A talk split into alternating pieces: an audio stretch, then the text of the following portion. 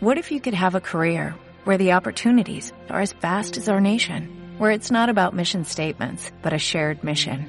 At U.S. Customs and Border Protection, we go beyond to protect more than borders, from ship to shore, air to ground, cities to local communities. CBP agents and officers are keeping people safe. Join U.S. Customs and Border Protection and go beyond for something far greater than yourself. Learn more at cbp.gov/careers. Buenas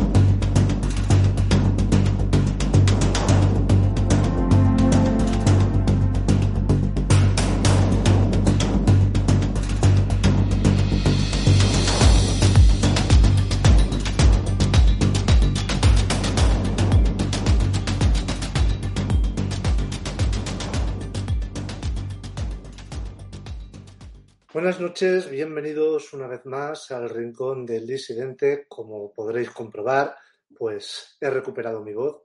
Muchísimas gracias a todos y todas las personas que os habéis preocupado por mí durante esta semana. Ya sabéis que no pudimos emitir el sábado por, por esa fonía. Llegué al programa que hicimos sobre el tráfico de órganos el viernes bastante, bastante fastidiado. Pero bueno, cuidarla, bastantes horas de silencio y pues mucha miel con leche, pues la verdad es que ha venido perfectamente. Antes de seguir, me gustaría, por favor, que me confirmaseis que el sonido y la imagen es buena, porque veía que me daba un pequeño, una pequeña advertencia, ¿no? La, la plataforma como que la conexión no era estable, pero pero vamos, eh, yo acabo de hacer un test de velocidad en Internet, 600 megas de subida y ahora vamos a ver los de, perdón, 600 de bajada, vamos a ver los de subida para corroborar que todo está bien. Bueno, unos, sí, unos 500, más que suficiente para, creo que el programa vaya, vaya sobre ruedas. Me gustaría informaros, antes que nada, los que hayáis echado un vistazo a nuestras redes sociales, Facebook, Twitter y los apartados de comunidad de tanto YouTube como Evox, el anuncio que he puesto esta, este mediodía, ¿no? De esa jornada que va a, realizarse el día después que hacemos la visita al Museo de Antropología Forense aquí en Madrid. Ese día será el día 18, pues el sábado 19, al día siguiente, a partir de las 10 de la mañana, se realiza la primera jornada de Misterio y Ciencias Forenses en Madrid Capital. Va a ser una jornada con, yo creo que unos excelentes ponentes, no me incluyo dentro de los excelentes, pero muy interesante todo lo que se va a hablar.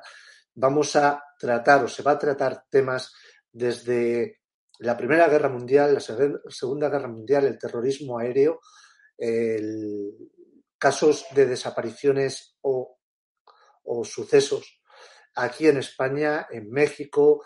Eh, tenemos a, a, Paco Emilio que va a hacer una exposición sobre cómo era la, el mundo de, de, la policía y de, de los delincuentes en, en esa época de la movida madrileña y bueno, yo haré una exposición sobre algo que ahora está en boga, que parece que todo el mundo está que, que no duerme, ¿no? Con, con Jeffrey Dahmer a raíz de la excepcional serie de Netflix, pero recordar que nosotros lo tratamos aquí en el Rincón del Disidente cinco meses antes que cualquier persona que ahora se está apuntando al carro. Pues yo creo que eh, Dahmer, ahora que ha suscitado mucho más interés, creo que se puede hacer una buena exposición de las motivaciones de este sujeto, del análisis de su personalidad y es lo que yo voy a realizar dentro de esa, de esa jornada del sábado 19 desde las 10 de la mañana hasta las 8 de la tarde. Yo os animaría a que vayáis, eh, son 25 euros que se van a cobrar única y exclusivamente para el alquiler, para el pago del alquiler del lugar, para el alquiler del equipo. Todos los ponentes eh, lo hacemos por amor al arte, o sea, lo hacemos por vocación, nadie se va a lucrar de eso, simplemente es para cubrir los gastos, pues de, como digo, el local, el equipo de sonido, el equipo de audio y demás cosas que queremos aplicar para que tengáis una buena experiencia. Es importante, es importante comentaros que ese fin de semana hay la segunda parte de la convención de la OTAN en Madrid, por lo cual eh, las personas que queráis asistir, yo os animaría a que reservéis cuanto antes, porque eh, es posible que las plazas hoteleras suban de precio, porque es posible que no haya cerca del lugar del evento, etcétera, etcétera. Pero bueno, iremos ampliando, iremos contestando a las preguntas que tengáis al respecto. Dicho todo esto, también recordaros que este viernes, no, perdón, que este lunes próximo, 31 de, de octubre, que es la noche de Halloween, vamos a preparar un programa especial. Muchas personas ya nos habéis mandado vuestras experiencias o vuestros eh, sí, vuestras vivencias ¿no? que habéis tenido con algo que podríamos calificar como extraño o paranormal. Hay personas que lo han hecho a través de nota de, audio, hay personas que lo, hecho lo han hecho a través de vídeo, hay personas que lo han escrito y yo lo narraré. Aparte lo vamos a combinar con historias de, de miedo poco conocidas, con leyendas, etcétera, etcétera. Y además, y además es importante que sepáis que ese viernes, pero joder, estoy, ese lunes va a ser el día que hagamos eh, público los ganadores del sorteo para asistir el viernes 18 en Madrid a la visita a este museo de antropología forense, de ciencias forenses y de criminalística, que va a ser un evento totalmente gratuito para las 12 personas elegidas y que además será desde las 5 hasta las 7, quedaremos a las 4 para conocernos y luego las personas que se quieran quedar, pues podemos tener un, vamos a definir un after work después con todos vosotros hablando pues de todo lo que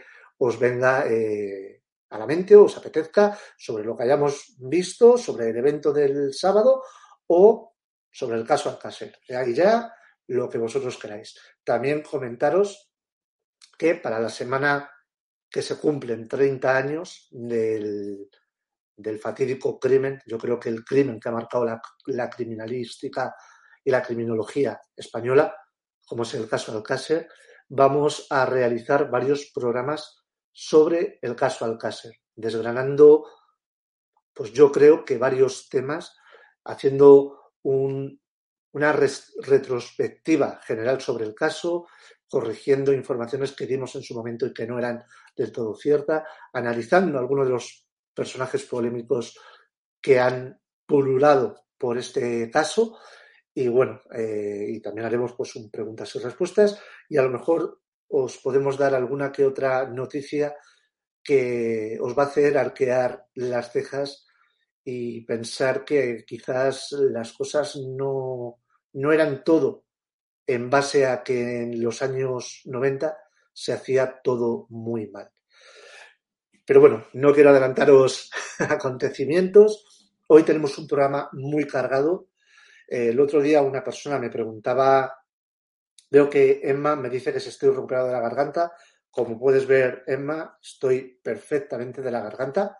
Así que nada, eh, como comentaba estas dos últimas semanas, tenemos o tengo la sensación de que podría hacer sucesos criminales de cuatro horas o hacer un programa de sucesos criminales cada día, porque hay una cantidad de sucesos eh, estas semanas que es brutal. Me cuesta mucho eh, poder elegir, ya sabéis, siete u ocho, que son los que solemos meter en sucesos criminales.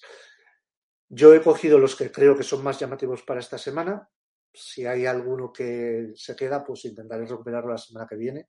Pero bueno, yo creo que eh, con los que vamos a tratar hoy vamos bastante, bastante serviditos. Va a ser relativamente complejo quedarme en una hora. O sea, fácil, no vamos a ir hoy a hora y media de programa, creo, porque hay mucha tela que cortar. ¿Vale? Dicho todo esto, chicos y chicas, vamos a ir con la primera noticia, una de las noticias de, de la semana, como ha sido este acto luctuoso de que un hombre atrincherado es abatido en Ciudad Real tras matar a un vecino, a un policía y herir a tres personas más, entre ellas su progenitor, su padre. Y para quien no hayáis estado atentos o no hayáis podido ver las noticias esta semana, porque al final yo entiendo que, pues que, obviamente todos tenemos el tiempo que tenemos y no podemos hacer milagros, pues eh, vengo yo a poder. Para mí hay tres noticias claves esta semana. Una es esta, otra es lo de que se ha detenido a la expareja de Juana Canal y además ha confesado que fue él quien enterró su cuerpo y luego las novedades del caso de Esther López, ¿vale? Pero vamos a ir pasito a paso y comenzando la casa pues por los cimientos y no el tejado, ¿vale? Y es que el tiroteo comenzó tras una discusión entre el autor de los hechos y su padre, a quien pertenecía el rifle empleado para cometer este vil crimen, ¿no? El individuo disparaba a coches y agentes desde una finca cercana a la carretera que une Argamasilla de Calatrava con Villamayor de Calatrava, ambas poblaciones eh, de Ciudad Real. El autor de la matanza de Ciudad Real utilizó un rifle del calibre 30-06, propiedad de su padre. Y es que tres personas, entre ellas un policía local, han muerto y varios agentes han resultado heridos en un tiroteo en la provincia de Ciudad Real. El autor de los hechos, quien tenía problemas psicológicos, ha sido abatido por la Guardia Civil tras un cruce de varios disparos. Todo comenzó con una discusión entre padre e hijo en el exterior de la vivienda familiar.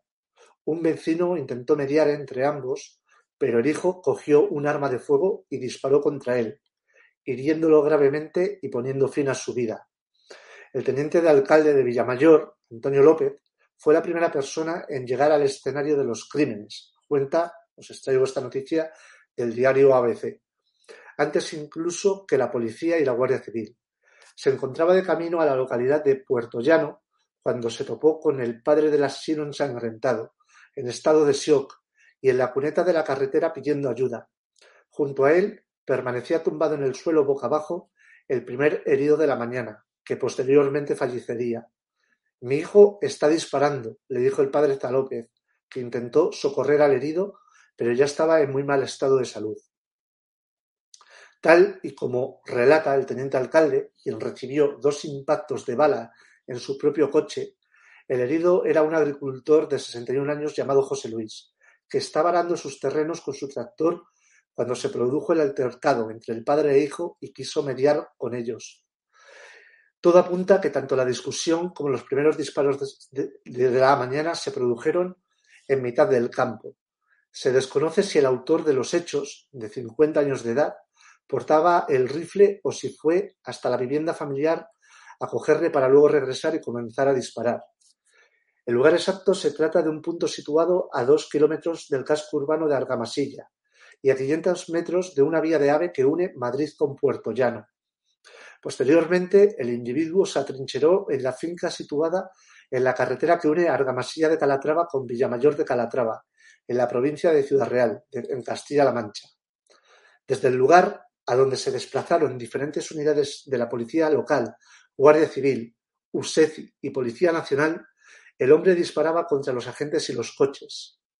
Es aquí cuando hiera un policía local, que según relataban varias fuentes, estaba ayudando a un herido. Un disparo en la cabeza acaba con su vida. El autor también hiere de gravedad a otro policía local y a un guardia civil, quien recibe un disparo en el pie. El arma que utiliza es un rifle con mira telescópica y pertenece al padre, quien tenía varias armas en casa. El, individuo, además, es experto tirador y es capaz de alcanzar desde, y es capaz de alcanzar desde hasta, hasta 500 metros. Son los propios agentes desplazados al lugar de los hechos en un vehículo blindado los que tienen los que atienden a los heridos para evitar que los sanitarios se acerquen, debido a la multitud de disparos que realiza el individuo. El policía local fallecido de 41 años se llamaba Alejandro Costogo, Congosto, nació en Talavera de la Reina y tenía una hija pequeña. Pertenecía a la 20 promoción de la Policía Local de Castilla-La Mancha y llevaba 14 años trabajando en la Policía Local de Argamasilla de Calatrava. Según cuentan sus compañeros, era más bueno que el pan y un cielo. Otro agente local herido se llamaba Javier y es compañero del agente fallecido. En estos momentos, y según las informaciones provisionales, la investigación está abierta. Al parecer, el autor de los disparos tendría problemas psicológicos y podría haber sufrido un brote psicótico. Los pueblos y vecinos cercanos están conmocionados. Pues, como veis, algo triste. Si aquí hay un problema de salud mental, pues es algo que ahora ya, por desgracia, no se va a poder discernir, ¿no? Al haber tenido que abatir las fuerzas de seguridad a este sujeto que, tenía una, actitud hostil ante, ante cualquier persona. Además, de hecho, se mandó hasta un negociador que resultó herido, por lo que yo he podido leer, y pues ha sido, ha sido una pena, ¿no?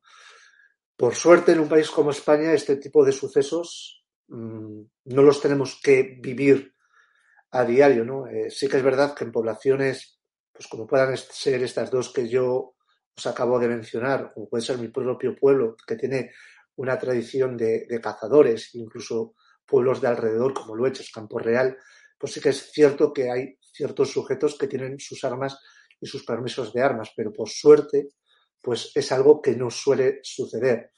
Quizás el caso más trágico, ¿no? O, más famoso, ¿no? De la historia negra de España, con un suceso más o menos similar, nos tendríamos que ir a, a Puerto Urraco, ¿no? Es algo triste, es algo que por desgracia, que por desgracia, pues eh, ha saltado o ha copado las noticias, eh, sobre todo ayer, en el día de ayer, que era cuando se sucedía este suceso, y entre ayer y hoy hemos tenido que ver este. Os pongo la imagen y es que ha sido detenida la expareja de Juana Canal. De hecho, yo recuerdo que el caso de Juana Canal lo trajimos al Rincón del Disidente en otro programa. La mujer desaparecida hace casi 20 años, cuyos restos aparecieron hace tres, y que además hoy ha confesado que encontró su cadáver y lo enterró. Lo que no ha confesado todavía es el hecho de que él sea el autor material del asesinato de Juana.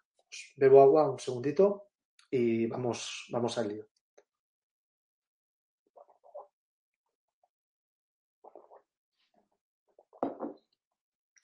Vale, familia, pues os narro la noticia y es que ha sido detenida la expareja de Juana Canal, la mujer desaparecida hace casi 20 años, cuyos restos aparecieron hace tres. Los huesos de la fallecida se hallaron en un paraje cercano al pueblo de los padres del arrestado, y hace unas semanas se analizó la casa que compartía en busca de pruebas. Es decir que este caso estaba a punto, a punto de prescribir. O sea, imaginar la suerte que hemos tenido con, con el hecho de la detención de este sujeto, ¿no? Y es que la pareja de Juana Canal ha sido detenida a las nueve de la mañana de ayer por la Policía Nacional y la Guardia Civil, según ha adelantado la sexta y han confirmado a este periódico fuentes policiales. El hombre era el principal sospechoso desde que se reactivó la investigación por la muerte de esta mujer, cuyos restos fueron hallados por un viandante en Ávila hace tres años. después de llevar casi 20 desaparecida. Es la última persona que la vio con vida. Se sabe que tuvieron una fuerte discusión y desapareció de la escena al mismo tiempo que ella. Los indicios son muy fuertes, reconoce el abogado de la familia Juan, Manuel Medina. Juana Canal, Juani para sus amigos, desapareció el 22 de febrero de 2003. Eso hace que si se determina que la mujer fue asesinada ese día, el crimen esté a unos meses de prescribir, un plazo que se cumple a los 20 años de este delito, aunque también existe la posibilidad jurídica de que ese tiempo comience a correr desde que se encontraron los huesos.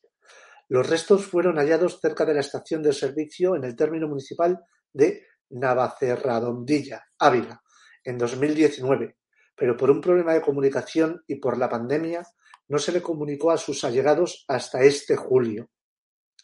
El hombre, que durante los últimos meses ha estado vigilado por los investigadores, ha sido detenido cerca de Torrejón de Ardoz y en las próximas horas se le trasladará a la finca que tiene cerca del paraje donde fueron hallados un cráneo y un fémur en 2019.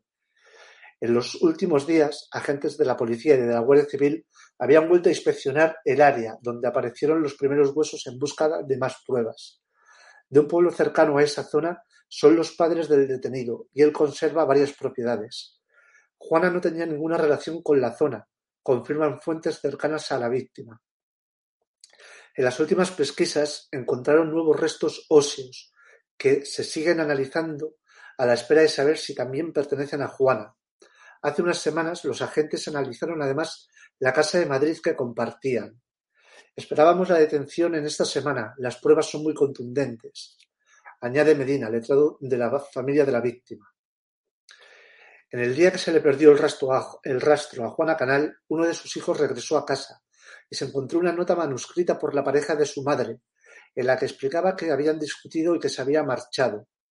Todas las miradas apuntaban desde entonces y hasta hoy a la expareja de Juana, no solo por la extraña nota que dejó en el piso, sino también porque es el dueño de varias propiedades en la zona cercana al punto en la que aparecieron los restos. Sus allegados siempre rechazaron la idea de una desaparición voluntaria, porque Juana Canal se esfumó sin llevarse la documentación y porque no creían que fuera capaz de abandonar así a, los dos hijos que tenía de una relación anterior. En su día, el hombre fue interrogado por los investigadores, al igual que el resto del entorno de Canal, tras los que desapareció de la vida de la familia la que hasta entonces había sido su pareja. Hasta hace unas semanas no se había inspeccionado la vivienda y en este tiempo el piso había sido ocupado por un inquilino cercano a la familia de la fallecida. Hay muestras que, por mucho tiempo que haya pasado, pueden permanecer, explica una fuente de la investigación.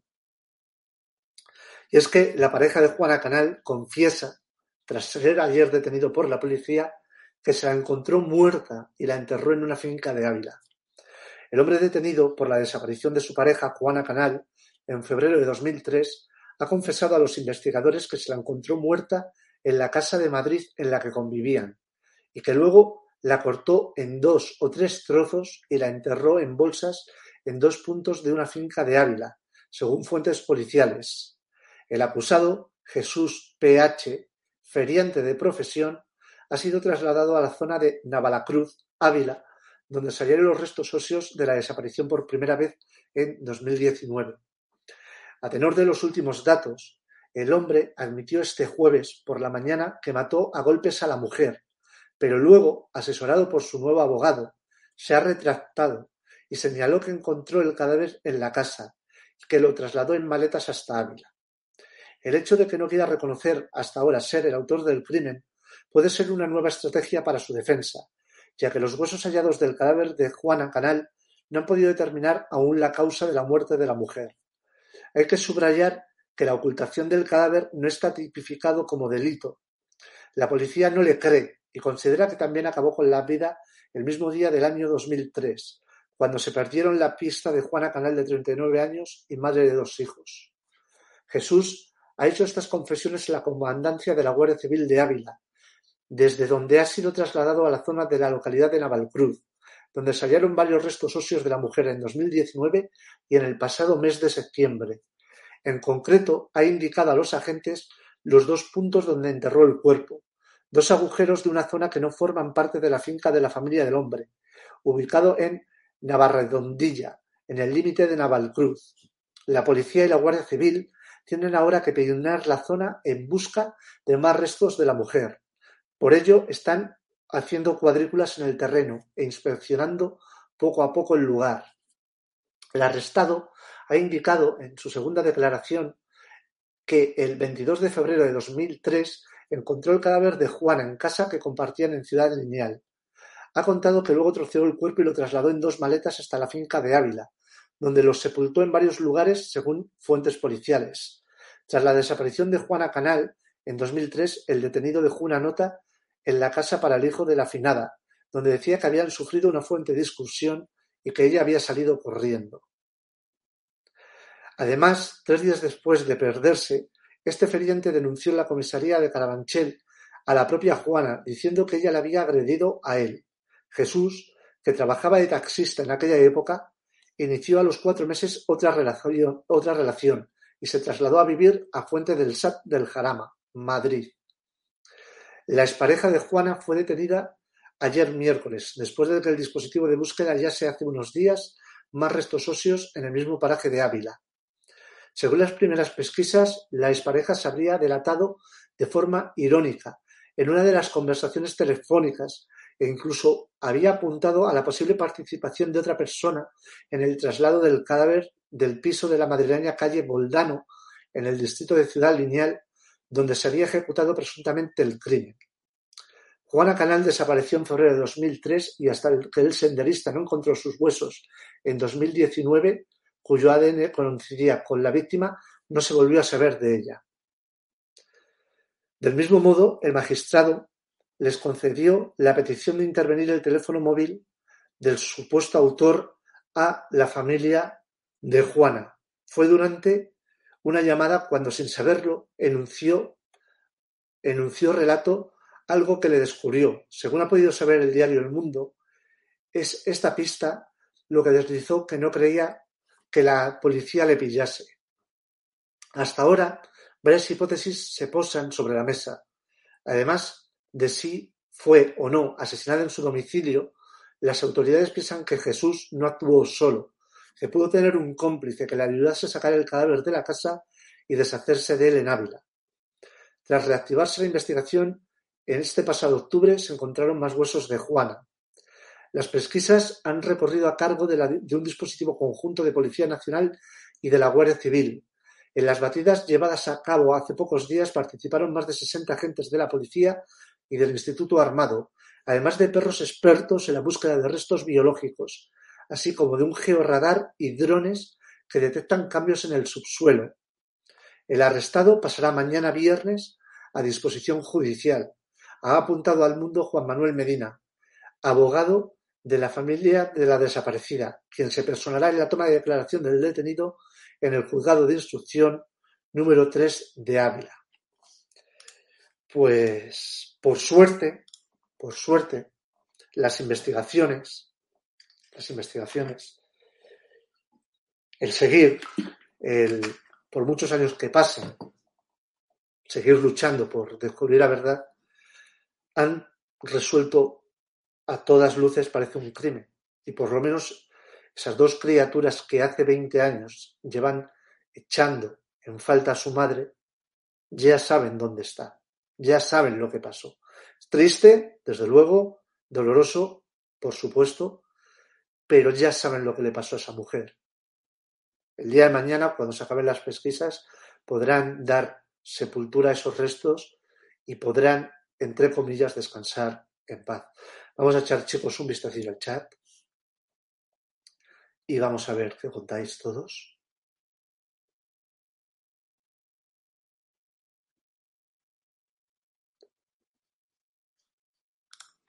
JM dice, hay muchos temas por abordar, Manu, tanto de desapariciones como crímenes por resolver.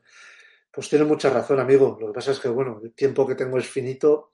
Si algún día me pudiese dedicar 100% a esto, pues obviamente las trataría encantado. Pero bueno, ya sabéis y para mí esto es puramente vocacional, así que, así que bueno, yo, yo lo que puedo hacer, lo hago, lo hago de, de mil amores. Rosa García dice, hola Manu, yo soy nueva y me he visto la mayoría de tus programas, me tienes enganchada. Pues Rosa, bienvenida y muchísimas gracias. Una disidente más. Así que espero, bueno, que te sigan gustando todos los, todos los programas. Isabel dice, horrible lo de Ciudad Real, pero dicen que después de un accidente grave no tenía sus facultades el asesino. Pues fíjate, yo, yo desconocía, Isabel, eso, que esta persona había sufrido eh, un, un, accidente grave y que quizás sus capacidades cognitivas habían quedado mermadas. John Boy lo, acabo de ver, que han herido a un futbolista español, lo han apuñalado en un Carrefour en, en Milán. De hecho, hay varias personas heridas. No se sabe si es un atentado, no se sabe si es un, un acto de un desequilibrado mental, pero bueno, eh, parece ser que el muchacho, este futbolista español, está, en, está consciente que, bueno, que la herida eh, reviste gravedad, pero que su vida no corre, no corre peligro, ¿no?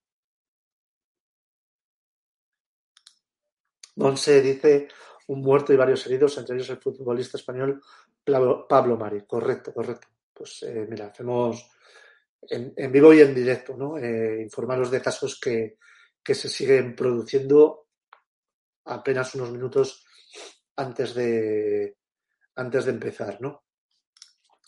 Sara Linares dice, tiro en la cabeza. Eso lo hizo queriendo. Si el rifle tenía mira y estaba bien centrado, qué desgraciado el asesino. No, obviamente, era un experto tirador y yo dudo que fue, no disparase a matar.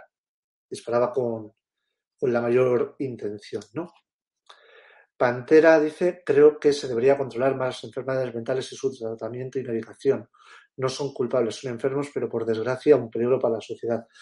Lo llevamos hablando varias veces, eh, Pantera. Aquí eh, malgastamos, y yo vuelvo a decir, luego me dirán que, como me dijo, como me dijo un sujeto, ¿no?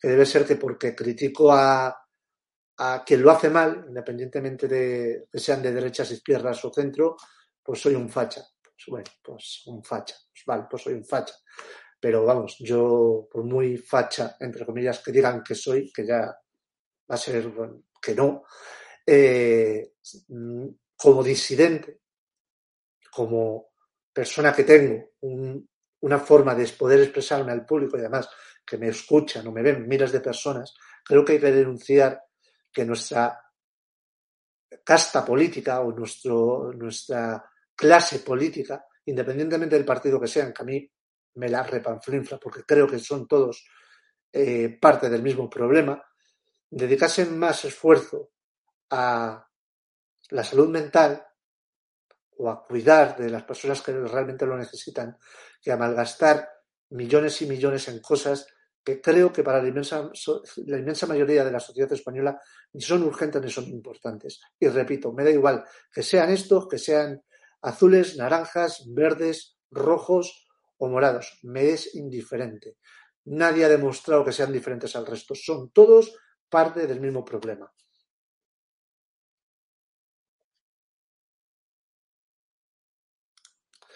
Silvia Padrón dice, claro, encontró su cadáver y lo enterró porque enterrar cadáveres es lo normal cuando te encuentras uno, sarcasmo modo claro. Y también, Silvia, lo normal es que cuando llega tu abogado, después de que confiesas, y te dice, a ver, Bartolo, ¿qué has hecho? Te retractes y digas que no, que es que encuentras el cadáver de tu mujer en la casa y lo más normal, en vez de llamar a la policía y decir, oiga, que tengo aquí el cadáver de mi mujer, que quizás eh, le ha dado un infarto o se ha pegado, se ha tropezado y se ha pegado un golpe en la cabeza. No, lo, normal es lo descuartizo, lo, lo meto en dos maletas y me lo llevo a un pueblo perdido de Ávila. Muy lógico todo, ¿no?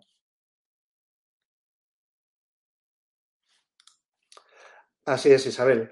En 2019, un dentista, no sé si es dentista, yo he visto que era un senderista, ¿no? Encontró los huesos y hace año y pico se ha dicho que eran de ella y ahora en septiembre, en septiembre de este año, han aparecido más huesos que se creen que podrían ser también de ella, porque estaban circundantes a, la zona, ¿no? De hecho, Mila dice que casualidad que precisamente se la encontró muerta él, ¿no? Y la entierra por un acto de generosidad. Claro, se le apareció la Virgen, ¿no? Para decírselo. Carlota pregunta si se le puede condenar si todavía no ha prescrito. Claro, claro. De hecho, ahí está la, ahí está la cuestión, Carlota. Por suerte, el crimen en teoría prescribiría si es en cuanto a la desaparición 2023 y si es en cuanto al hallazgo de los cuerpos, pues nos tendríamos que ir a 2039. Pero bueno, independientemente, parece, parece eh, que, que sí, que se le puede que se le puede encausar, ¿no?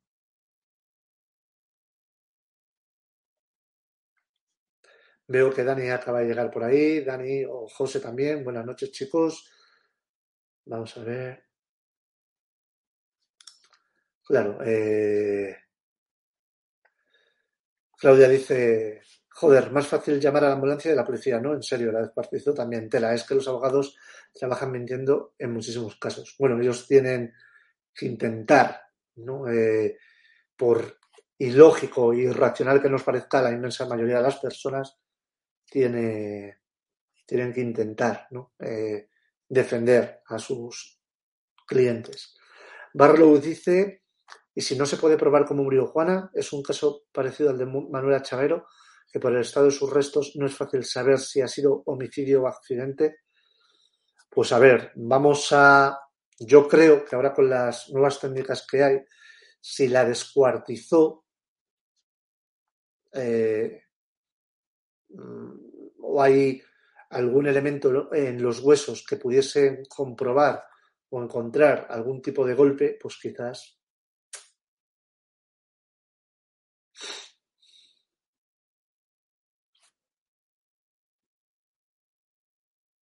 Vamos a ver.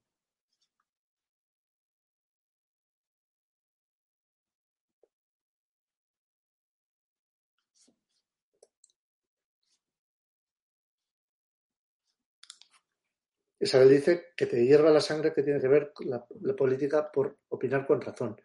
Bueno, pues, eh, pues no lo sé, pero ya sabéis que aquí hay personas que ven fantasmas donde, donde no los hay, chicos. Pero bueno. En fin, vamos a pasar, si os parece bien, con otro caso. También aquí en Madrid. Eh, y es, eh, encuentro esta noticia que a mí me, ha parecido sorprendente, ¿no? os leo el, titular. Y es que el infierno etílico que denuncian los vecinos de Lucero. Lucero es un barrio de, de Madrid. Cállate, puta vieja, a ver si vas a morir esta noche. Eso es una amenaza que alguna de las vecinas de este lugar ha escuchado hacia ella últimamente. ¿no? Y es que estos vecinos se quejan de gritos, peleas con navaja y violencia por parte de los clientes de un pub cercano, que os pongo ahí la fotografía del pub. Un, diluvio de botellazos, enfrentamientos cuerpo a cuerpo con armas blancas y destrozos de coches y de mobiliario urbano forman parte de las dispuestas etílicas que denuncian los vecinos de Lucero, en el distrito de la Latina desde hace muchos meses.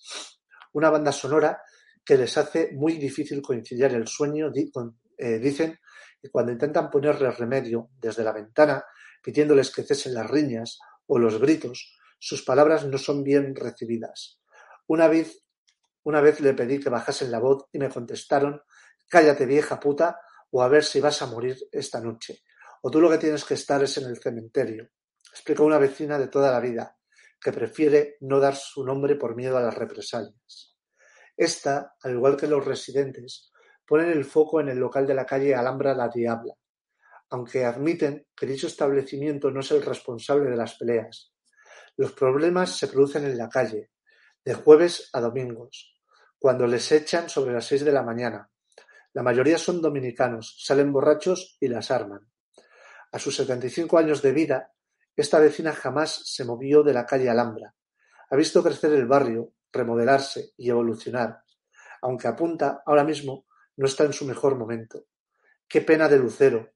Aquí siempre dejábamos las puertas abiertas. Y ahora vemos navajazos. Dar patadas a alguien que está en el suelo e irse dejándolo inconsciente. hasta disparos. ¿Cómo no vas a estar traumatizada al ver esta escena? El verbo descansar hace tiempo que dejó de formar parte de su vocabulario. Estoy con Lexatín, no te digo más, relata esta veterana, que evita alzar la voz cuando los recriminan a los chavales sus malas formas, para que no le escuche su marido. Los hombres se calientan más. Y sé que si baja a la calle le darían una paliza entre cuatro o cinco. Hay veces que me da por llorar de los nervios. Karim, peluquero que reside desde hace más de veinticinco años en la calle de la Alhambra, vive frente a la Diabla. Él ha grabado con su móvil todo tipo de agresiones entre asiduos a este pub. La última, una batalla campal donde las botellas y sillas sobrevolaban el cielo de lucero. El problema no es nuevo, pero ahora es mucho más violento. Este peluquero marroquí tiene tres niños pequeños que se levantan llorando de los sustos que originan las peleas nocturnas. Se insultan y amenazan. ¿Cómo no les va a dar miedo si me intimidan hasta mí? Confiesa, reflexionando. Yo soy extranjero como ellos, pero aquí no vengo a gritar ni a molestar. Ellos salen chillando y pegándose, vomitando sobre los coches y portales. En verano, con las ventanas abiertas por el calor, parece que están contigo en la cama.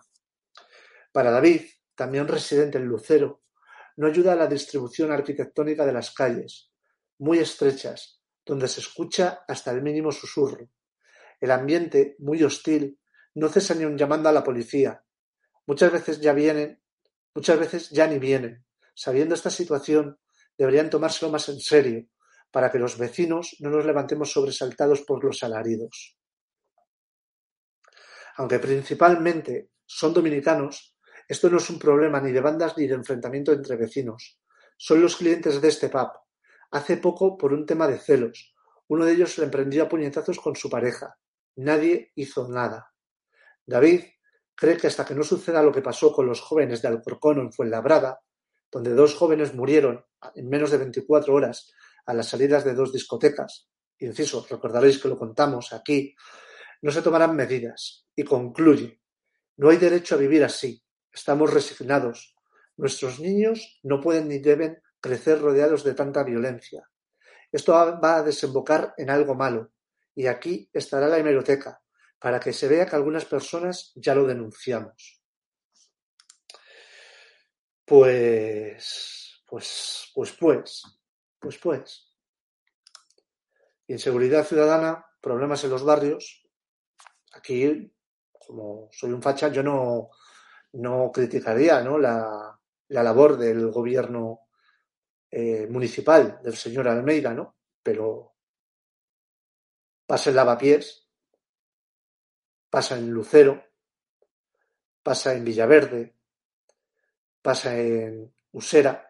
Oiga, creo que a lo mejor debería ser más importante la seguridad de estos ciudadanos que no las luces que se van a poner o se van a dejar de poner en el centro de Madrid para las Navidades. Pienso yo, ¿eh? Pienso yo. Para que vean que yo aquí reparto a diestro y siniestro. Y vamos con la siguiente noticia antes de que volvamos al chat. Porque también lo recordaréis, noticia de la semana pasada, detenido en Cádiz el, asesino del cabo primero de regulares de Ceuta tras una persecución de, eh, de, película. Perdón. Veis aquí justo momento ¿no? de, del control de la Guardia Civil para intentar detener a este sujeto.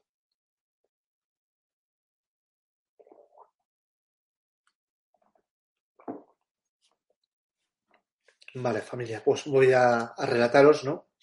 Y es que Laika, con antecedentes por delitos de sangre, y otros de sus dos compinches se saltaron un control de la Guardia Civil en una autopista.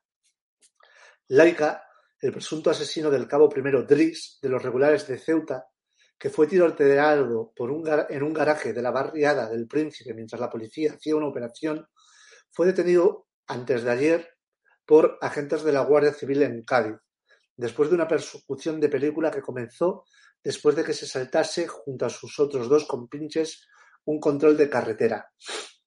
El criminal, con multitud de antecedentes, entre ellos algunos por delitos de sangre, era uno de los objetivos principales de las fuerzas de seguridad. Los guardias civiles tuvieron que hacer uso de, medios de, de medios de bloqueo que reventaron las ruedas del vehículo en el que intentaba huir los delincuentes, continuando su carrera durante unos dos kilómetros sobre las llantas. Tras percatarse de que no podían eludir la presión policial, dejaron el vehículo en medio de una autovía y emprendieron la huida campo a través. Los guardias civiles tuvieron que hacer uso de los medios de bloqueo, que reventaron las ruedas del vehículo en el que intentaban huir los delincuentes. Y es que el crimen se produjo en el crimen de... Disculpadme, perdón, que lo tengo aquí yo mal redactado. Vale. Los hechos ocurrieron durante la tarde de antes de ayer en un control que los agentes del Instituto Armado habían montado en la A381, en sentido a Jerez, a su paso por el término municipal de Medinas de Medina Sidonia. Los guardias civiles vieron como el conductor de un vehículo circulaba de forma anormalmente lenta, al ser requerido para su identificación, el conductor aceleró de forma brusca y estuvo a punto de arrollar a uno de los agentes. Además, otros de los tres ocupantes del vehículo arrojaban por la ventanilla tres bolsitas con hachís. En este momento, la Guardia Civil accionó el dispositivo de bloqueo, que reventó los neumáticos del coche sospechoso, pero aún así emprendió la huida en dirección a Jerez de la frontera, a la máxima velocidad posible. De inmediato los agentes comenzaron la persecución utilizando las señales acústicas y luminosas de los vehículos oficiales.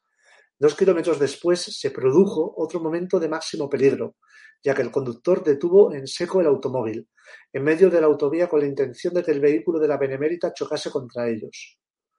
El agente que estaba al volante reaccionó en décimas de segundo y logró esquivar el coche de los delincuentes y apartarlo de la calzada segundos después, para evitar una colisión de alguno de los demás usuarios de la autovía. Los sospechosos, mientras comenzaron su huida a pie, saltaron a la cuneta y cruzaron el vallado metálico. Luego recorrieron o corrieron campo a través e intentaron ocultarse entre la maleza, pero dos de ellos fueron inmediatamente interceptados, aunque opusieron una fuerte resistencia. El tercero, Laika, tras perder la camiseta y un móvil en la huida, fue interceptado, tras una carrera de más de cuarenta minutos, cuando accedía al interior de una finca buscando un teléfono con el que pedir ayuda. En su detención fue fundamental la colaboración ciudadana y el apoyo de la Guardia de, la Guardería Rural, que prestaron su apoyo incondicional a la Guardia Civil.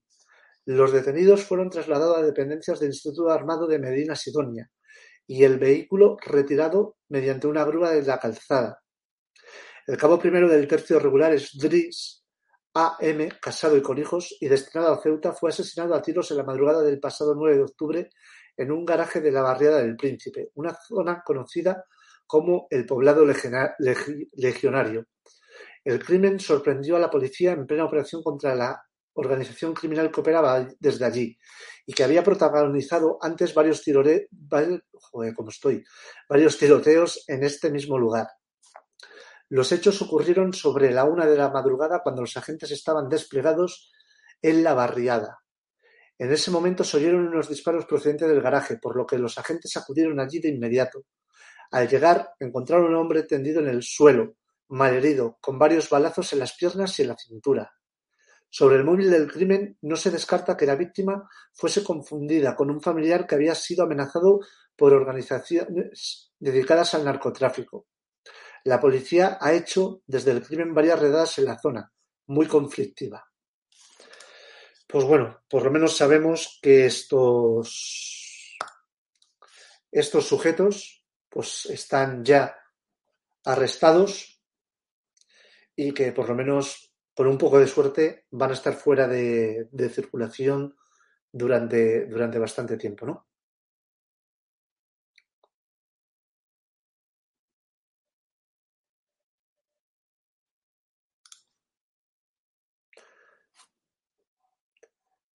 Eh, dice Rosana, buenas noches Manu y al resto de oyentes, tienes toda la razón, personas como tú hacen que estas desgracias no se olviden. Qué asco al ser humano. Un abrazo, Queen.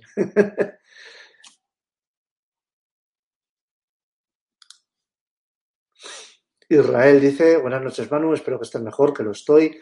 Un poquito de congestión nasal, eso sí, pero bueno, Muy buena noticia que después de tantos años se resuelvan estos casos. Esperemos que Alcácer sea uno de ellos. Lo esperamos todos, lo esperamos todos.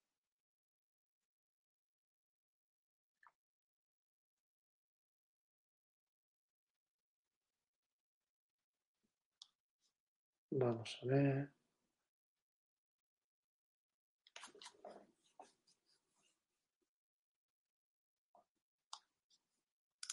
Raquel dice, en Estados Unidos tienen asesinos que hasta que los pillan matan un montón de gente. Así que para mí son más tontos. Bueno, también es verdad que en Estados Unidos hay eh, muchísima más distancia, ¿no? Y, y como estoy viendo por otro, por otro comentario tú, ¿no? Por tema de población, pues también. JM dice la sociedad se está desangrando a pasos agigantados. ¿En qué estamos fallando? Porque es evidente que algo se está haciendo mal. Bueno, yo creo, un día lo podemos tratar a debate si os, si os parece bien, pero yo creo que es la pérdida constante de valores. Valores, respeto, educación. Y al final, pues, de esos polvos, estos lodos, ¿no?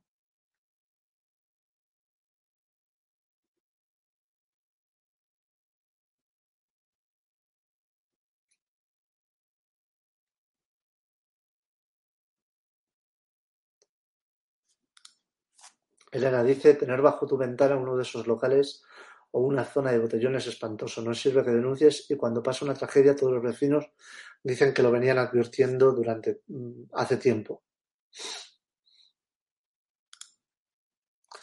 Raquel pregunta, ¿la Policía Nacional es competencia del Ministerio del Interior? Correcto, así es.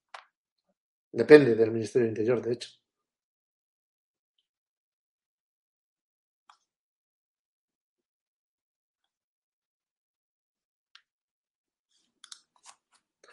OPS OPS dice, y a este tipo de gentuza hay que darles de comer y proporcionarles una paga cuando cumplan la condena, en serio, tiro y para el río, no aportan nada bueno a la sociedad.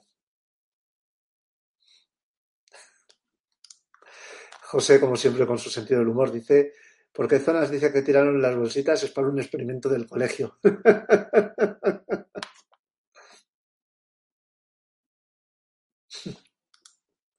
David dice, Manu es el Dave Mustaine, Metallica o Megadeth de YouTube, reparte a diestro y siniestro. Sí, bueno, ojalá, ojalá fuese Dave Mustaine.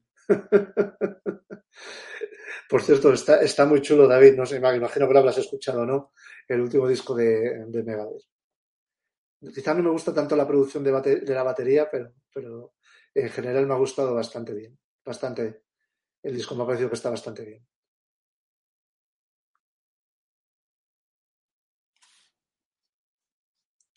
Vale, chicos, pues veo que estáis hablando del Rafita. Anabel dice, buenas noches, Manu, tienes un talante ejemplar. Lo que no sé, creo que te falta un mensaje, Anabel, creo. vale, bueno, vamos a poner el siguiente. Y es, vamos a Galicia, ¿no? Un conflicto entre varios vecinos acaba con una mujer muerta a cuchilladas en Vigo. Ah, vale, estoy leyendo que dice Anabel. Buenas noches, Manu, tienes un talante, tienes un talante excepcional. Lo que no puedes evitar es que estos temas en caliente produzcan comentarios vivos. Pues obviamente, obviamente. Y además que el que tiene boca se equivoca, dicen, ¿no? Y es que inquilinos del inmueble relatan que el acusado, un jubilado de 63 años, había escrito hace días una carta al presidente de la comunidad quejándose de la fallecida, de 56. Un hombre de 63 años permanece detenido en el momento de que se, se escribía esta, esta noticia en la comisaría de la Policía Nacional de Vigo tras presuntamente matar en la noche del domingo a cuchilladas a su vecina de 56. Según las primeras hipótesis, entre el detenido y su familia, perdón, y su víctima no existía ninguna relación previa. Se conocían porque vivían en el mismo edificio del número 70 de la calle Zamora, ambos en la segunda planta, pero no mantenían ningún tipo de relación. Sin embargo, en los últimos tiempos, según fuentes vecinales, él se habría empezado a meterle notas debajo de la puerta, supuestamente con amenazas. En ese momento, en ese supuesto conflicto vecinal, finalmente acabó manchado de sangre. El hombre la mató a cuchilladas, clavándole varias veces el cuchillo en la espalda y en el pecho, en una acción de gran violencia que a él le dejó el cuerpo ensangrentado. El cuerpo de ella quedó tirado en el suelo del vestíbulo de su piso. El hombre, de nombre Pablo y actualmente jubilado, tras haber trabajado en Telefónica, continúa detenido a la espera de pasar a disposición judicial posiblemente el martes. Bueno, esto fue a comienzos de semana, pues ya habrá pasado a, a disposición judicial. Mientras tanto, los investigadores de la Policía Nacional terminan el atestado policial y se centran en un trabajo de recogida de declaraciones de posibles testigos para aclarar las circunstancias del crimen. De momento, fuentes oficiales de la Comisaría de la Policía Nacional de Vigo asegura que ya han confirmado que no existía ninguna denuncia previa por este supuesto acoso que sufría la fallecida, y oficialmente tampoco tenían constancia de la existencia de este conflicto entre la fallecida y el detenido. Vecinos del edificio y otras fuentes consultadas sí relatan a los medios de comunicación que en los últimos tiempos él le había cogido mucha manía a ella y que había supuesta y que la había supuestamente amenazando, amenazado. Incluso él había escrito hace días una carta al presidente de la comunidad de vecinos, quejándose de su vecina. En lo que todos coinciden es que no existe relación sentimental ni amistad entre ellos, y que este domingo pasado se le cruzó un cable. El crimen ocurrió sobre las nueve de la noche del sobre las nueve de la noche del pasado domingo. Según han confirmado fuentes policiales, la mujer había bajado a la calle para sacar la basura y cuando regresó a su casa, él estaba esperando en la puerta y le clavó el cuchillo por la espalda.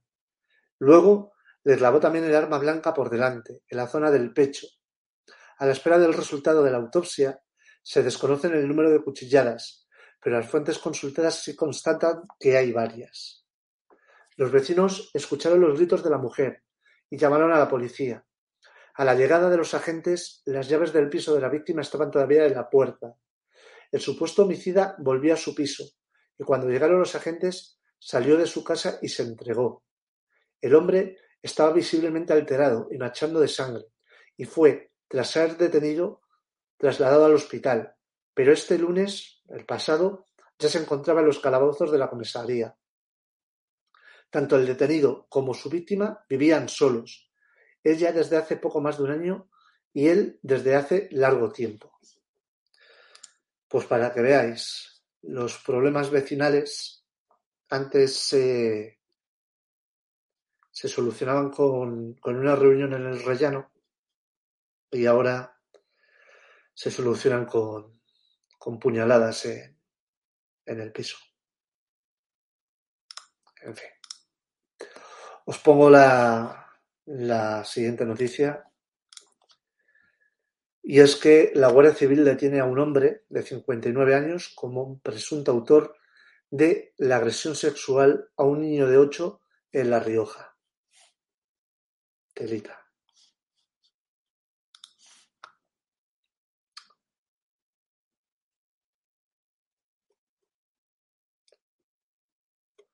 De hecho, cuando se le detuvo, el sujeto dijo que a uno de los agentes que solo había acariciado al menor y seguidamente simuló sufrir un infarto. La Guardia Civil ha detenido en una, en una localidad de La Rioja a un hombre de 59 años y nacionalidad española como presunto autor de una agresión sexual a un menor de edad de 8 años. Los agentes tuvieron conocimiento de los hechos tras la denuncia interpuesta por la madre del menor. En su relato manifestó que su hijo había sido abordado por un varón de avanzada edad cuando transitaba de camino a casa, preguntándole este individuo y de manera insistente por su nombre, mientras le acariciaba la cara y los genitales. Inmediatamente los agentes activaron el protocolo de actuación para este tipo de delitos y abrieron la correspondiente investigación para su esclarecimiento.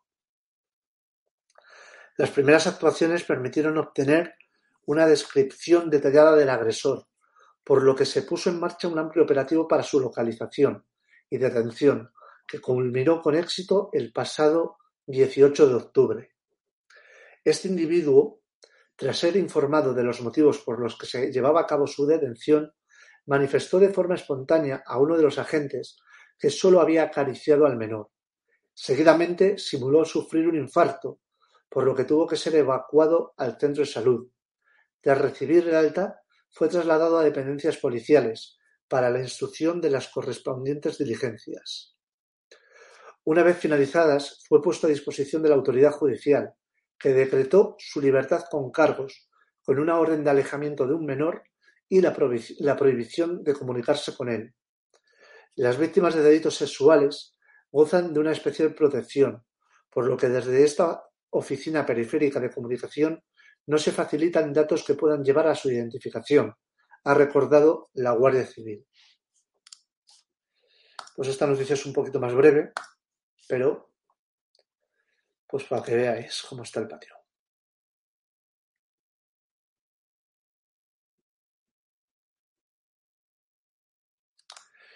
Mila dice, habría que comenzar a endurecer las penas y asegurarse de que las penas se cumplen íntegramente. De otra forma, dejan en pañales a la fuerza de seguridad. Bueno, yo creo que eso lo hemos hablado varias veces, Mila. Luego, ya sabéis, se legisla en caliente, ¿no? Se legisla en caliente, eh, hay que reinsertar a todo el mundo. Yo no creo que las cosas deban ser así, ¿no? Yo creo que para que tú tengas la oportunidad de reinsertarte, tienes que demostrar que reinsertable. Y obviamente si tú cometes un delito y hay una pena,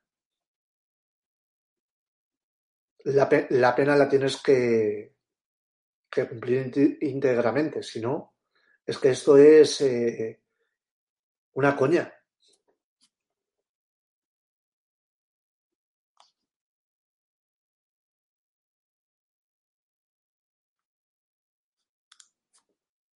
Raquel dice, el Rafita debería estar en la cárcel y que hubiesen tirado la llave. Completamente de acuerdo.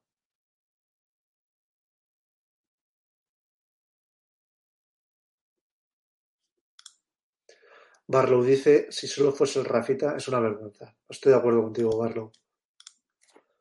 José dice, Manu, han prostituido tanto la palabra facha como arma arrojadiza que ya no tiene ningún valor. Así que sigue con tu personalidad y no hagas caso. Un abrazo, crack. No, y al final me lo voy a tomar como un piropo, ¿eh?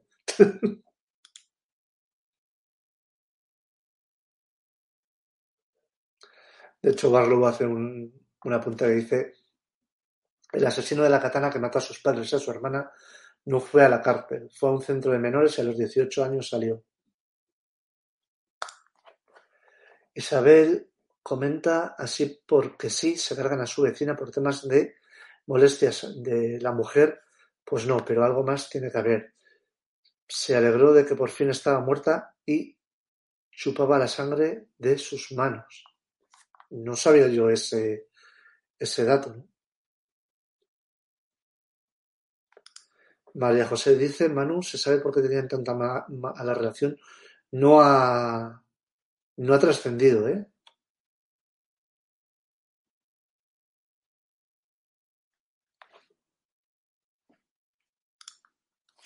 Carlota pregunta, ¿vale una pregunta? ¿Agresión sexual y violación es lo mismo? No necesariamente.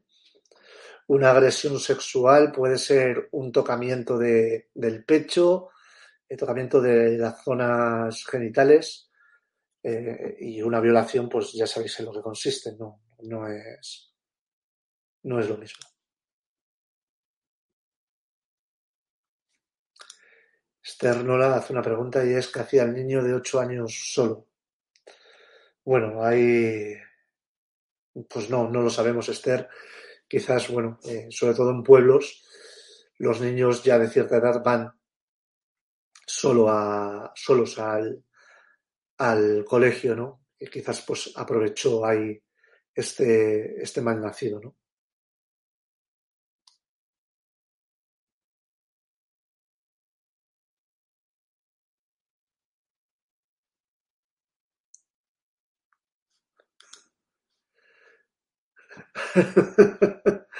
Raquel dice, muy buena facha, muy buena facha si tiene el rincón del disidente, desde luego.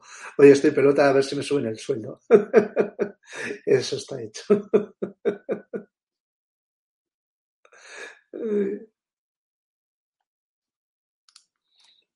Anabel dice, estos acosos a menores no se acaban nunca. A mí de pequeña me estuvo acosando semanas un señor cuando volví a casa. Siempre he pensado que la gente por la calle no ve lo que no quiere. Es verdad. Es verdad. Barrow dice, este caso me recuerda al del niño del ardero. Pobrecito. Bueno, es que lo de ese caso, lo de esa criatura es sangrante, no. Lo siguiente.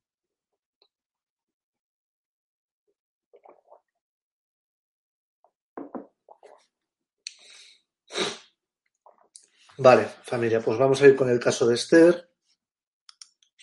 La, foto de rigor.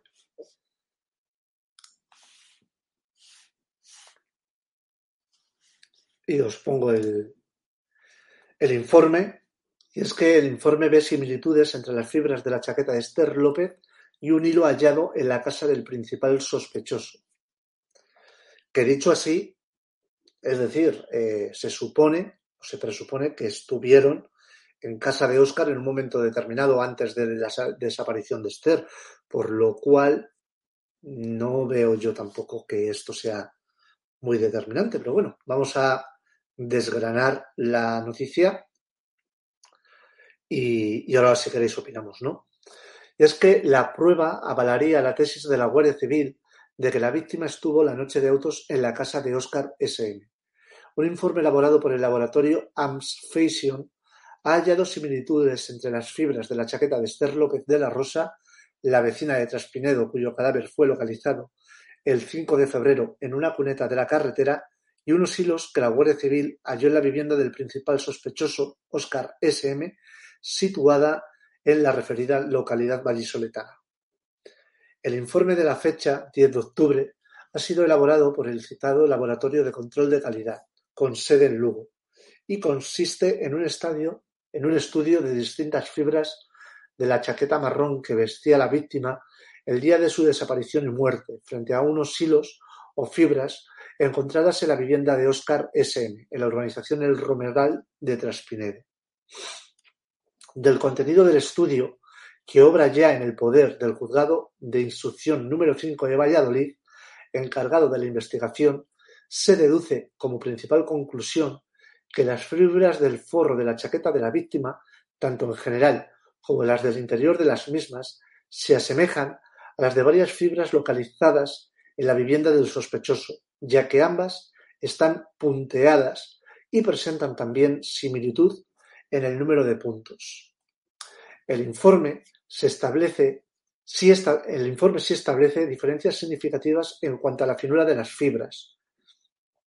Si bien los expertos del laboratorio advierten de que tal diferencia puede deberse a que se hayan visto afectados por las condiciones ambientales de humedad y temperatura a los que hayan estado sometidas las muestras, pudiendo hacer varias este parámetro, en referencia a la incidencia sobre la chaqueta frente a los hilos localizados en la casa del sospechoso.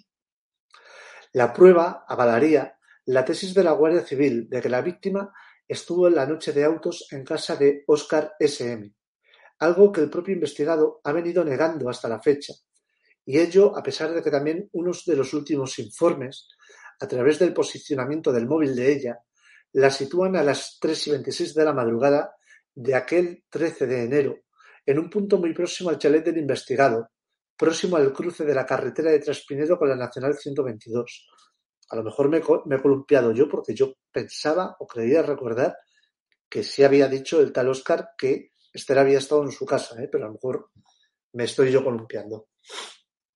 Se trata del último informe recibido por, la juez instructora, que está también a la espera de otros, pero que hasta el momento ha rechazado el ingreso en prisión del sospechoso pese a haber pedido pese a habérselo pedido a la familia de la fallecida. El juez del caso ha rechazado hasta la, fecha la prestación de considerar que de lo actuado en este momento procesal no es posible realizar un relato fáctico de lo sucedido, debiendo de adelantarse al resultado de las diligencias la investigación que faltan por concluir. La principal hipótesis barajada por la Guardia Civil es que Esther López de la Rosa, desaparecida el 13 de enero y cuyo cadáver fue localizado casi un mes después en el arcén de escasa distancia del pueblo, murió al ser atropellada por un turismo, que este bien podría ser el que aquella noche conducía Oscar S.M., que además supuestamente fue la última persona que la vio con vida. Pues chicos, no sé qué opináis vosotros. Ahora, antes de ir con la última noticia, la que sabéis que dedicamos a, las ciencias forenses, quiero ver qué opináis vosotros sobre el tema sobre el tema de, Esther, ¿no? Isabel dice, eh, el caso de Elche, del menor que mata a sus padres y hermanos, estaba en un centro y saldrá con 18 años con una nueva vida y protegido. Madre mía.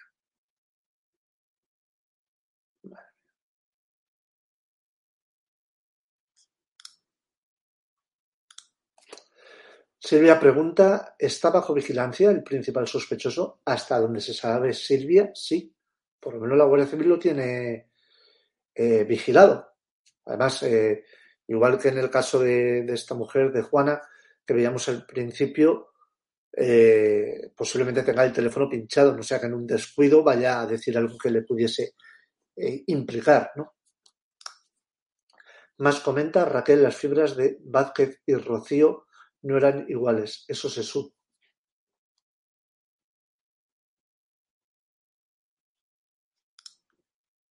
Bea dice, las, las fibras asemejan, no dicen que sean coincidentes. Correcto, Bea. Gazpacha, pues a mí me parece que se está cumpliendo lo que ya hablamos anteriormente. La juez se está esperando o a que lleguen todas las pruebas para detener al sospechoso. Si os fijáis, no filtran una que no apunte hacia él. Pues puede ser. Silvia dice lo de Dolores Vázquez fue de órdago, eso fue la mayor o una de las mayores pifias de la unidad central operativa que se recuerdan en los anales de, los casos mediáticos de, de, este país, ¿no? Bea dice, yo creo que en algún momento sí lo dijo Manu, por eso yo pensé lo mismo cuando leí la noticia. Es que a mí me suena, ¿no? A mí me suena.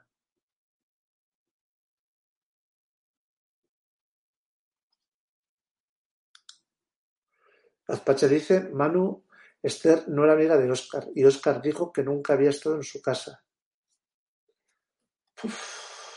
Eh, yo en este caso, Gazpacha, cada vez tengo las cosas más, más eh, enmarañadas porque no, o sea, no, no veo luz aquí. O sea, según Telecinco hace dos días, poco más y estaba ya resuelto el crimen. Eh, las muestras y lo que aparecía era, vamos, la, la, la, prueba irrefutable de que Oscar era el asesino.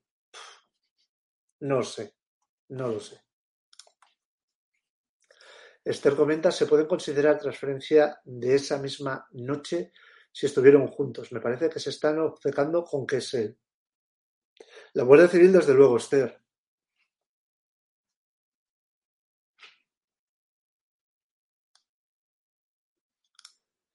Eh, respecto a esto, y Bea comenta el programa de equipo de investigación, yo lo tengo pendiente todavía, he de reconocerlo, Dice, porque sale la hermana diciendo que Oscar y ella eran muy buenos amigos, por ende su hermana tenía relación con él, si no me equivoco.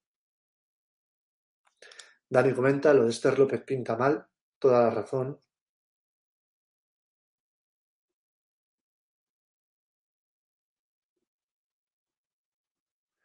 Vale, chicos, pues vamos a ir con la última noticia.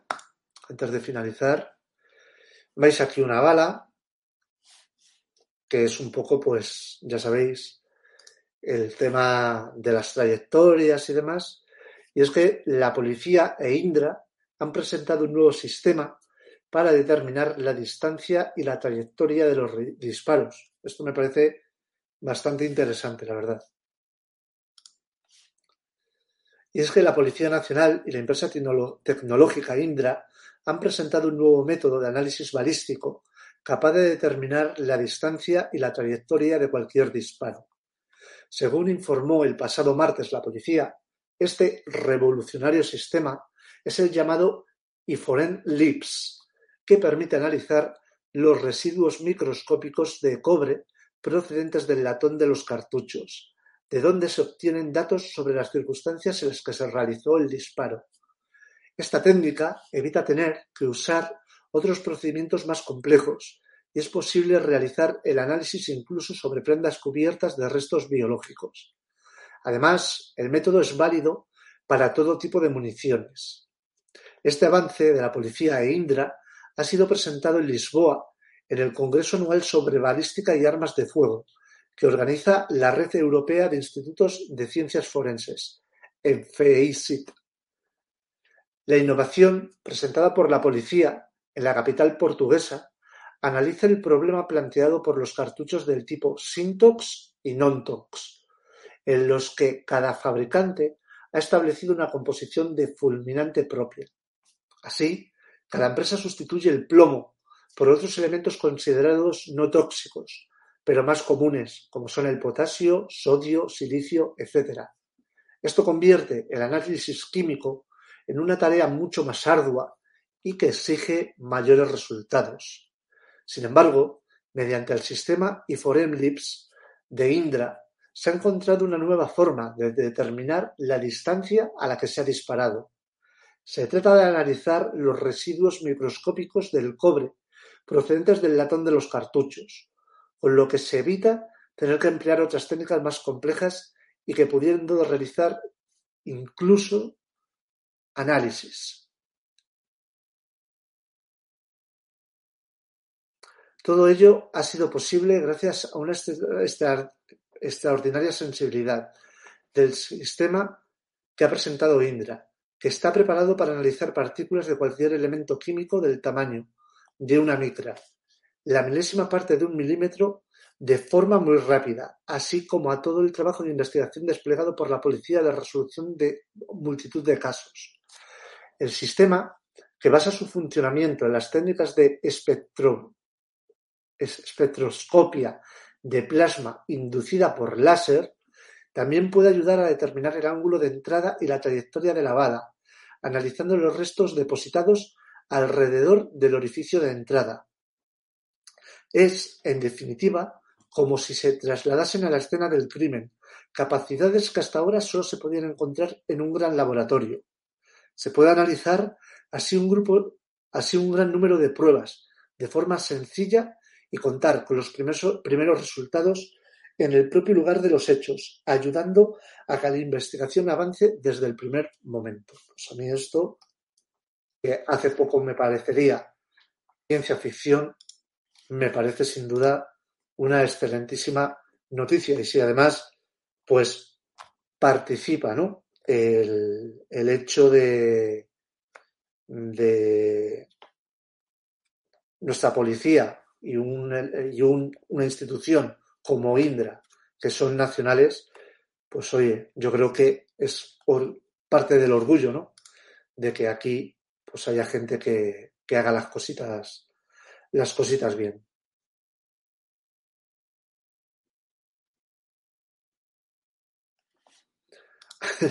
A Esther parece que le ha gustado lo de, lo de balística.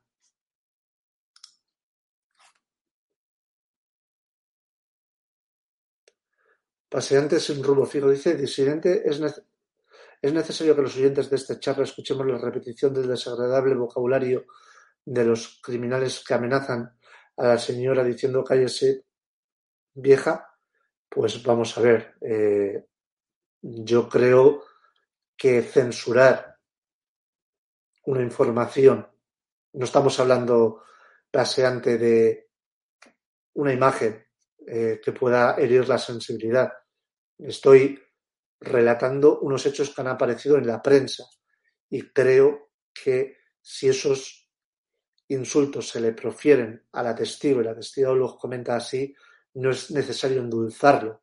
No creo que en ningún momento, más creo que lo he comentado solo en el titular y luego cuando la mujer realiza la, el relato ¿no? al, al medio. Yo intento, y la gente que conoce el rincón del disidente intento cuidar mi lenguaje al, al máximo. Me cuesta mucho decir algún improperio durante los programas. No creo que por decir tacos, palabrotas, el programa sea más auténtico. Ese recurso se lo dejo a, a otros. Yo no es mi caso. Pero creo que si lo que comulgó o lo que profirió este sujeto fue eso, no veo el problema de decirlo, ¿no?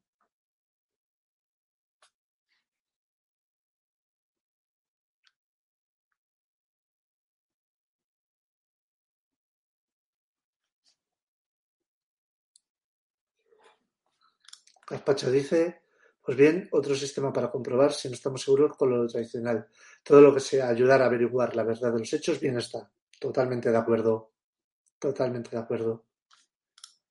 Anabel dice, la ciencia avanza, que es una barbaridad. La imagen me recordaba los problemas de física de Coe. Sí, la verdad es que sí, fíjate.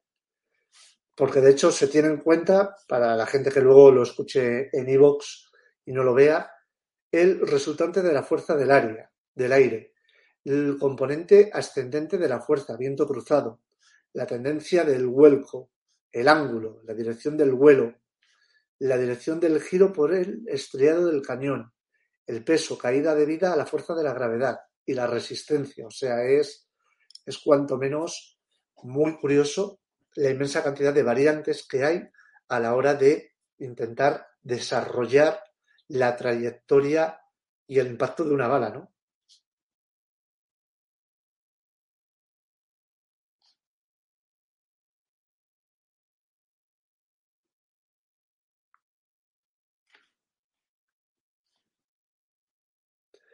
Vale, chicos, pues yo creo que con esto hemos finalizado el programa de, de, hoy.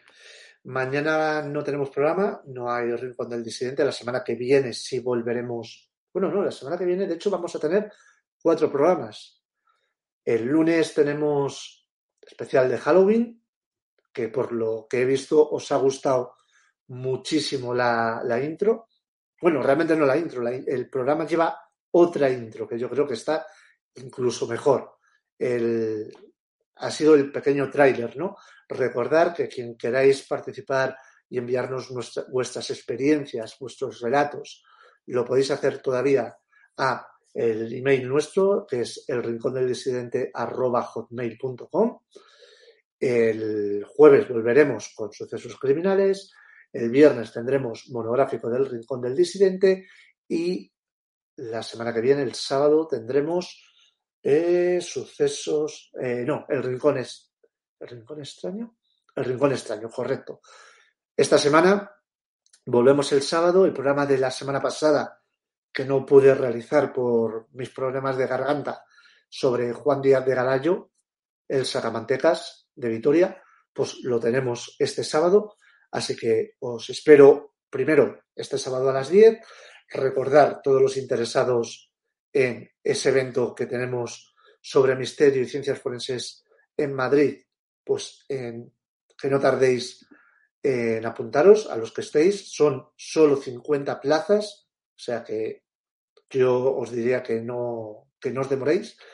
Y además, recordar que en el programa de Halloween del lunes que viene, a partir de las 10 de la noche, hacemos público los agraciados en el sorteo para ir el día 18 de noviembre a partir de las 5 de la tarde. Recordaros, quedaremos antes, quedaremos a las, a las 4 a esa visita gratuita para los seleccionados a el Museo por Antonomasia de Ciencias Forenses de Criminología y de Antropología Forense. Y dicho todo esto, chicos, creo que por hoy ha sido más que suficiente. Nos vemos el sábado. Recordaros una vez más que sois la mejor comunidad posible. Gracias, gracias y mil gracias a todas las personas que os habéis preocupado por mí con el tema de, de la garganta, por mí con las pruebas que me estoy haciendo con el tema de las secuelas de la vacuna del COVID, que para los que luego digan que es un cuento, ¿eh? o sea, eh, aquí se nota, ¿no? Y las, las heridas de, de, guerra, ¿no? Ahí en el, en el brazo. Y dicho todo esto, sois, sois maravillosos. Así que nada, familia, nos vemos en menos de 48 horas. Descansar mucho y disfrutar de mañana viernes, que os dejo descansar. Un besazo enorme.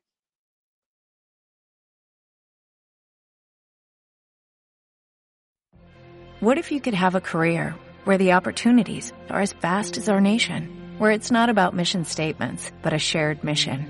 At U.S. Customs and Border Protection, we go beyond to protect more than borders, from ship to shore, air to ground, cities to local communities. CBP agents and officers are keeping people safe. Join U.S. Customs and Border Protection and go beyond for something far greater than yourself. Learn more at cbp.gov/careers.